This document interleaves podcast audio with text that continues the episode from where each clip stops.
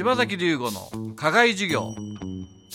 このコーナーは公立中高一貫購入士に強い薄井学園の提供でお送りします。合格するなうぜい。夏から試験勉強始めるぞ。苦手教科を潰すぞ。入試問題解いてやる。技術問題を書きまくる。行きたい高校があるだから頑張り抜いてやる。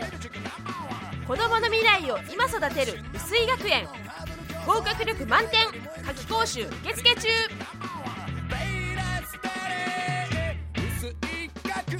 合格するなら薄い柴崎龍吾の課外授業。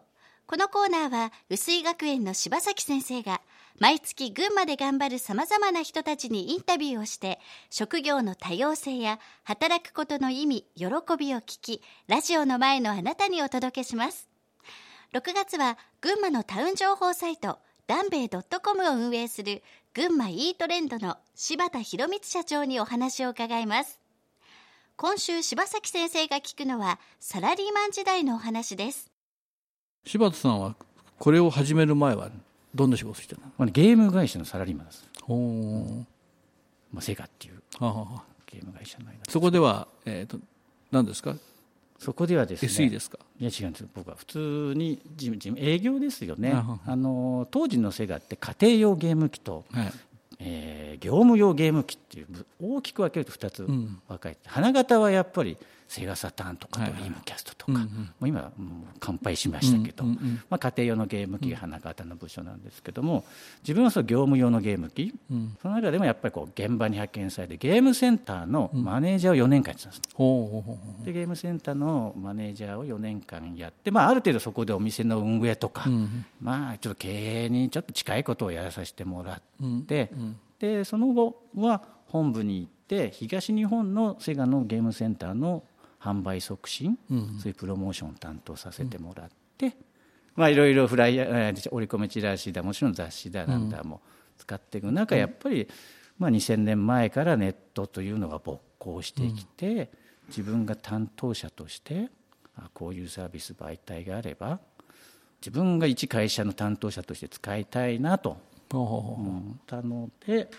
ですね。あその時転職するのには勇気がいったじゃないですか、だって今までまあううまくいってたわけでしょ、何があったんですか？まあ当時ね2回ぐらい4月の代理ストやってて。はいはいで会社ってこんなもんだなと。あそれをえ目の当たりに見たわけ？あの時リストラ見て。はい。でみんな最初意気揚々となないっぱいでねえー手挙げて2倍の退職金もらって、就職できるところはどこでも洗いとでも実際を見てると40も過ぎてやっぱりねゲームバカの方はなかなか行ける会社もないということで、まあ、当時考えてだったら。あやっぱりもう脱サラすることは計画の中に入ってたわけですね。私は、私ずっとサラリーマンでいたかったです。あ確か小学校6年の時の将来の夢の作文が、まあ、一部上場企業の最高部長までと、あ部長ですね別にね、はい、それ以上は責任感取締役はなりたくない。なりたくないという作文を書いたんだと思うんですよね、まあ、手つないでみんなと楽しくサラリーマン生活をエンジョイしたいというはずで入ったわけなんですけどね。その脱サラの時転職というか脱サラしましたでしょ。その時はまだ結婚はしてなかった、あしてですよね、そこのダンベを始めました、そしてまあうまくいなんか手応えを感じたのは何年ぐらい経ってからですかね？難しい質問ですけどね、まあ、6年はかかったと思いますね。あ6年の間は当時一緒に始めたやつとしょっちゅう、もうやめるかそろそろと。見切りつけるんなら35までにしようと。しょっちゅう、ね、営業行って帰ってきて、まあ空回りの営業ばっかで、まあ、11時ぐらいに帰ってきて、どうするかと。じゃあその手応えを感じた時ってのは何かありました？これはいけそうだなっていうのは何かきっかけありますかね？そんな劇的なものはなかったと思うんですよね、やっぱり小さなことの積み重ねで、ふと振り返ったときに、そこそこのものに、まあそこそこまあてきたのかな売り上げも上がってき、うん。そこそこまあ会社としての体裁をなってきたってことですかね。うん。